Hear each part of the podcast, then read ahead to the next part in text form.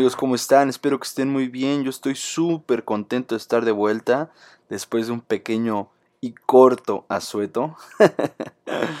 no, la verdad es que sí me pasé de lanza. les ofrezco una disculpa, pues de modo. Eh, a veces hay situaciones en la vida en las que uno no, no las puede controlar y, y bueno, lo importante es que estamos de vuelta. Lo importante es que ya estamos con un nuevo podcast. Y como ya escucharon en el intro, pues es un podcast sumamente especial. Es algo que me gustaría mucho, pues, poder dar mi opinión y poder darles unas palabras a, a mis numerosos amigos azules, porque bastante extraño, pero creo que tengo muchos más amigos del Cruz Azul que de algún otro equipo del fútbol mexicano. Eh, digo extraño porque yo soy del América, ¿no? Entonces quizás la lógica dictaría que me junto con más americanistas o no sé, ¿saben? Eh, no, no con gente de, de, uno de los rivales más importantes de, de mi club. Pero sí, eh, muchos cruzazulinos. Por fin se les hizo, señores. Eh, por fin se les hizo, señoras. la verdad es que era todo un meme, ya se la sabían. era algo que, que sin duda, si había alguna afición que se lo merecía, era la de ustedes. Una afición tan, tan bondadosa, tan... ¿Cómo explicarlo? Tan inocente hasta cierto punto, tan leal, tan al pie del cañón. Si había una afición que se lo mereciera, la de ustedes, era esa afición que nunca dejó a su equipo, que a pesar de las burlas que venían de todos lados, literalmente, de equipos chicos, equipos grandes, equipos medianos, supieron aguantar, supieron soportarlas, pues al final de cuentas eran críticas, eran burlas, eran cuestiones válidas, porque pues sí, el equipo siempre se quedaba en el ya merito, ¿no? Siempre tenía esta parte de un poco como lo que explicaba en otro podcast, ¿no? De esta, esta especie de pecheo de que en los momentos más importantes de más apremio eh, les costaba un trabajo enorme poder realizar las cosas, poder llegar a ese 100%. Y bueno, en este momento son campeones del fútbol mexicano después de 23 largos años, como bien mencionaba el buen Paco Villa, 23 años, 5 meses, 23 días. Y pues nada, eh, reconocer la labor del equipo. Fue un equipo que, en mi opinión, superó las expectativas. ¿Por qué? Porque estaban con técnico nuevo, estaban, pues, con muchas dudas después de, de haber tenido buenos torneos, sí, con Ciboldi, pero situaciones extracancha ahí que podían haber afectado al equipo en la parte mental y creo que lo que hizo más bien fue que, que creó una especie de burbuja, ¿no? Que hubo armonía entre el cuerpo técnico, jugadores y la nueva directiva y se llegó a algo sumamente padre. La verdad es que sí pasaba que, que muchas veces hasta uno mismo se burlaba del equipo. Eh, con los compañeros, con los amigos. Era la clásica, ¿no? Siempre molestabas al de Cruz Azul. ¿Por qué? Porque su equipo llegaba a las fases finales y no lograba el campeonato. O perdía las eliminatorias de forma absurda. Eh, no, más hace falta recordar cómo perdieron esa eliminatoria contra Pumas hace unos meses. En la que no se entendía de qué forma podía suceder tal catástrofe, ¿no? Eh, era inexplicable, siendo mucho mejor equipo, de qué forma podías perder un partido así. Y sin embargo pasaba, ¿no? Entonces, si algo creo que demostró este equipo fue esa fortaleza mental, ese saberse superiores de principio a fin, saber que podía haber momentos en los que podían sufrir partidos eh, varios minutos, ¿no? En los que tocaba remar contra corriente, en los que tocaba pues aguantar vara y lo lograron. Se convirtieron en un equipo no solamente que superó esa, esa debilidad mental, sino se convirtieron en un equipo con una fortaleza mental increíble. Ellos ya no la crucesoleaban, como muchos mencionan. Lo que hacían era ahora acabar los partidos en los últimos minutos. Era un equipo sumamente sólido, sumamente eficaz, un equipo muy bien trabajado por un tipo como Juan Reynoso, a quien todos tenemos que darle una buena palma, porque qué gran trabajo hizo con el equipo. Los convenció de una idea, se las presentó, sí, las sufrieron en los primeros partidos, hubo derrotas, pero tantito se enfiló el equipo y no dejó la, el liderato, no dejó de ganar, no dejó de convencer, no dejó de ser un equipo que casi no recibía goles, lo cual pues te hace prácticamente invencible. Si no recibes goles, a lo mucho que puedes este, perder es este, conseguir un empate, ¿no? O sea, creo que supo entender que primero tenía que ir de atrás para adelante y lo logró. Lo convirtió en un equipo muy difícil para jugarle. Un equipo que sabía replegar, así como sabía también hacer desdobles hacia la ofensiva. Y teniendo un tipo como el Cabecita Rodríguez en la parte de arriba, que es un tipo matón, es un tipo eficaz, es un tipo que se la pelea solo, porque había muchas ocasiones en las que estaba solamente él adelante, él y su alma, y sacaba algunas jugadas de gol. Y me parece que se combinó todo un poco, ¿no? Jesús Corona, un tipo que la ha sufrido mucho, que ha comido mucha mierda, que debo de admitir no es de mis favoritos, no es de mis personajes más emblemáticos en el fútbol mexicano, pero no quita que es un gran portero, es un muy muy buen portero. Y parecía que iba de salida, parecía que ya estaba por dejar el equipo, estaba prácticamente fichado por Chivas y agarró como un segundo aire, de forma extraña. Lo vi mucho más seguro de sí mismo, lo vi como un líder más positivo, porque pues sí siempre ha sido capitán, o al menos ha sido de los personajes importantes de Cruz Azul, pero no me parecía que fuera un, un gran líder, un gran ejemplo.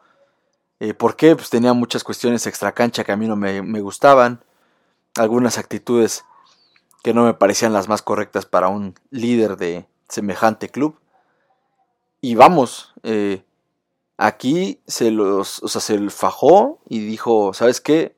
Vengo aquí ya a ser campeón, a dejar mi huella. Y después de no sé cuántos años de carrera, por fin logró un título de liga, el cual se le estaba negando desde hace mucho. Y la verdad es que qué gusto por él. Como les menciono, Jamás era de mis personajes favoritos, pero sí da mucho gusto ver eso. Eh, ver esa lucha, ese fuego en sus ojos, bien enfocado, ¿no?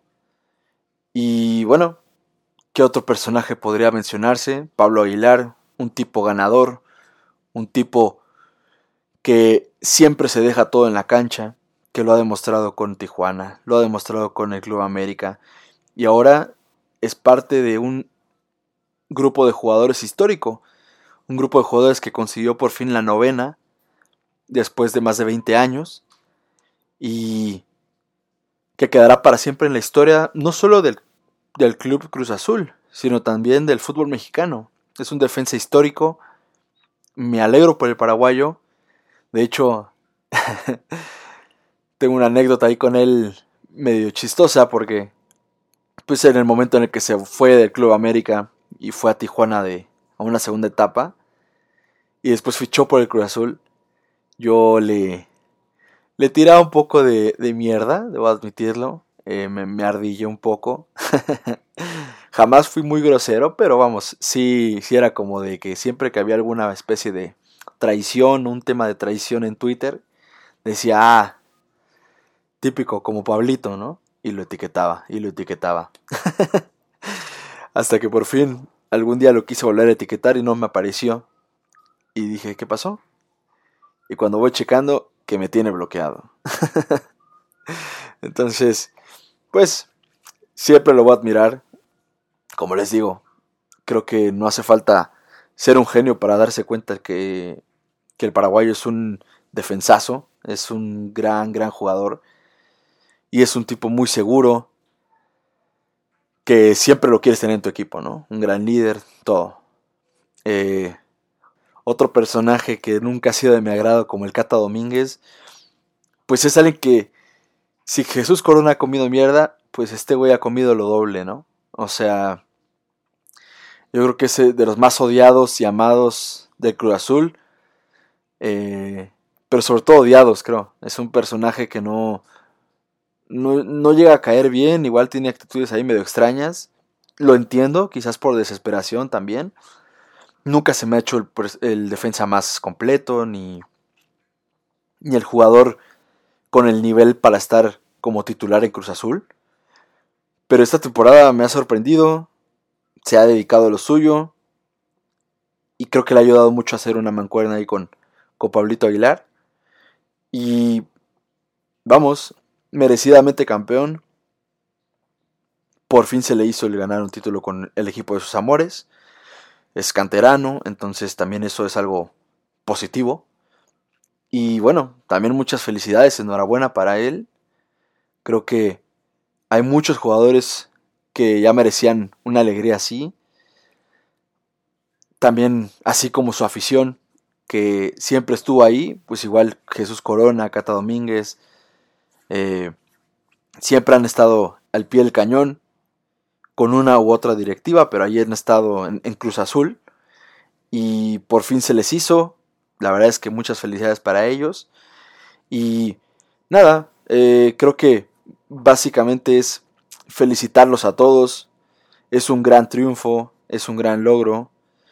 Y extrañamente se ha dado en un año que, que ha sido muy raro para todos. El 2020-2021 ha sido complejo, ¿no? No, no ha sido una temporada normal. Y creo que solamente en una temporada así podía llegar el fin o este cumplimiento del ciclo de, de Cruz Azul. Y está bien, así pasa.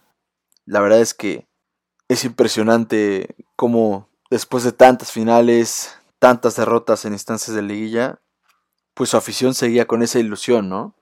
Era algo que ya hasta conmovía, ya no, al menos a mí, en mi caso, de manera personal, a mí ya no me daba risa, ya no me daba pena ni nada, ya era como de, como de fuck, ojalá y ganen, ¿no?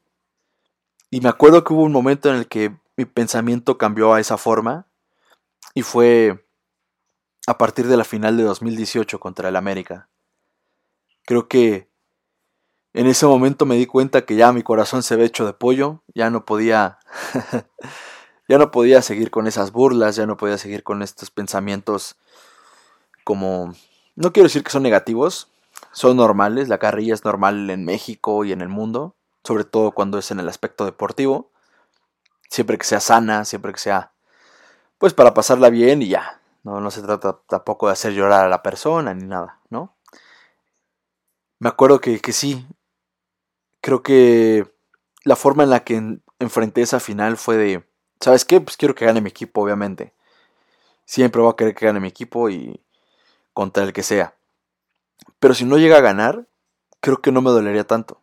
Creo que mm, no es que me dé igual. Obviamente sí calaría un poquillo. Pero si la tiene que ganar alguien, pues qué mejor que la gane ya por fin Cruz Azul.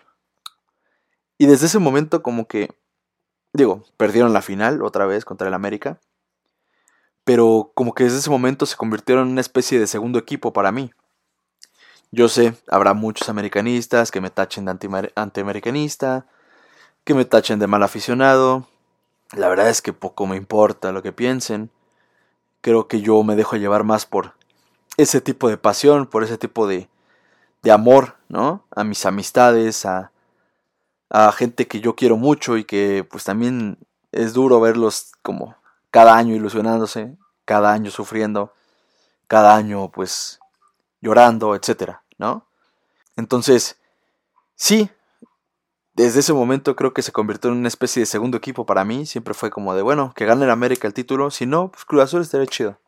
¿No? Este, esta forma de pensar siempre la tenía muy presente. Y bueno, por fin se les hizo amigos. La verdad es que disfrútenlo mucho. Si algo los distinguía era, era esa parte. Pero la verdad es que preferible quitarse esa distinción y quizás poder crear un equipo de época, ¿no? Eh, ahí sí ya yo no estoy tan de acuerdo, ya, ya siendo americanista, ya tuvieron su título, ya, ahora que le toca a la América de nuevo, ¿no? Pero la verdad es que sí tienen razones por las que ilusionarse, tienen un gran técnico, una directiva con pensamientos nuevos y con quizás formas nuevas también, ¿no? Entonces, creo que la verdad es que tienen muchísimas cosas por las que pensar que el futuro es positivo. Y creo que también había algo que yo decía mucho, que pues tipo como cuando la selección mexicana juega contra selecciones de menor nivel, es cuestión de que llegue ese golecito, ¿no? El primer gol, pum, cayendo el primer gol, caen los demás. Así a racimos. Entonces, aquí igual pienso que sucede algo parecido. Así como el Real Madrid le costó un trabajo enorme por fin conseguir la décima, la onceava, la doceava y la treceava llegaron, pero de golpe. Entonces, aquí puede pasar algo parecido. Creo que el Cruz Azul puede lograr un equipo de época siempre y cuando puedan mantener a varias de sus figuras. Lo cual a mí personalmente no me gustaría. Tienen muchos jugadores mexicanos que son muy buenos yo siempre voy a ver más por el, fútbol mexicano y la verdad es que si se pueden ir a Europa varios, a mí me encantaría. Luis Romo ya consiguió el título con Cruz Azul, ya no, hace, ya no tiene más que hacer aquí. Creo que él es uno de los que más razones y más adeptos tiene para irse a, a jugar a Europa. Y, y, bueno, habrá que ver qué hace Cruz Azul, qué hace la directiva, si puede mantener a varios jugadores o si va a ser una reestructuración siempre y cuando de la mano de, Juan Reynoso, de un tipo que se nota que ama los colores. Fue campeón en el 97 como jugador y ahora fue campeón como DT en el 2021. Entonces, amigos azules, la verdad es que no me queda más que felicitarlos. La sufrieron y ahorita pues la tienen para gozar, ¿no? Y bueno amigos, pues yo creo que eso sería todo lo que tengo que decir en este momento. Em, muchas gracias por haberse dado el tiempo de escuchar este pequeño podcast. Fue corto, sí, pero la verdad es que creo que lo tenía que hacer. Además de ser un tema del momento, por así decirlo. Eh, tengo un cariño especial por ese equipo. Ya les dije, tengo muchísimos amigos de ese, de ese equipo y que que aman los colores. Y la verdad es que me da un gusto enorme por todos ellos. Ustedes saben quiénes son. Los podría mencionar, pero igual se me escapa alguno y se me enoja, ¿no? pero, pero en serio, muchísimas felicidades. No saben el gusto que da por fin verlos felices. Tampoco se me suban a un ladrillo, ¿no? No empiecen a, a hacer menos o a hacer lo que, lo que hacían otros equipos, porque pues la caída llega a ser muy dura. Entonces, pues nada, disfruten, gócenlo, beban, brinden, eh, diviértanse mucho. Y pues nada, eso fue todo por hoy. Gracias por haberme escuchado. Eh, igual ya saben, mis redes sociales, Andreso con doble A y con doble O, en Instagram y en Twitter. Y por favor, eh, síganme escuchando, si pueden escuchar en Apple Podcast, me encantaría que pudieran calificar el podcast eh, y dejar algún comentario. Eso a mí me ayudaría muchísimo a crecer. Yo sé que también tengo que ser más disciplinado, más constante. Sí lo dejé durante mucho tiempo y, y pues nada, la idea es que pueda mantener ya este ritmo de uno por semana. Y, Y creo que eso sería todo, amigos. Eh, muchas gracias por haberme escuchado. Y como ya saben, yo no sé un carajo.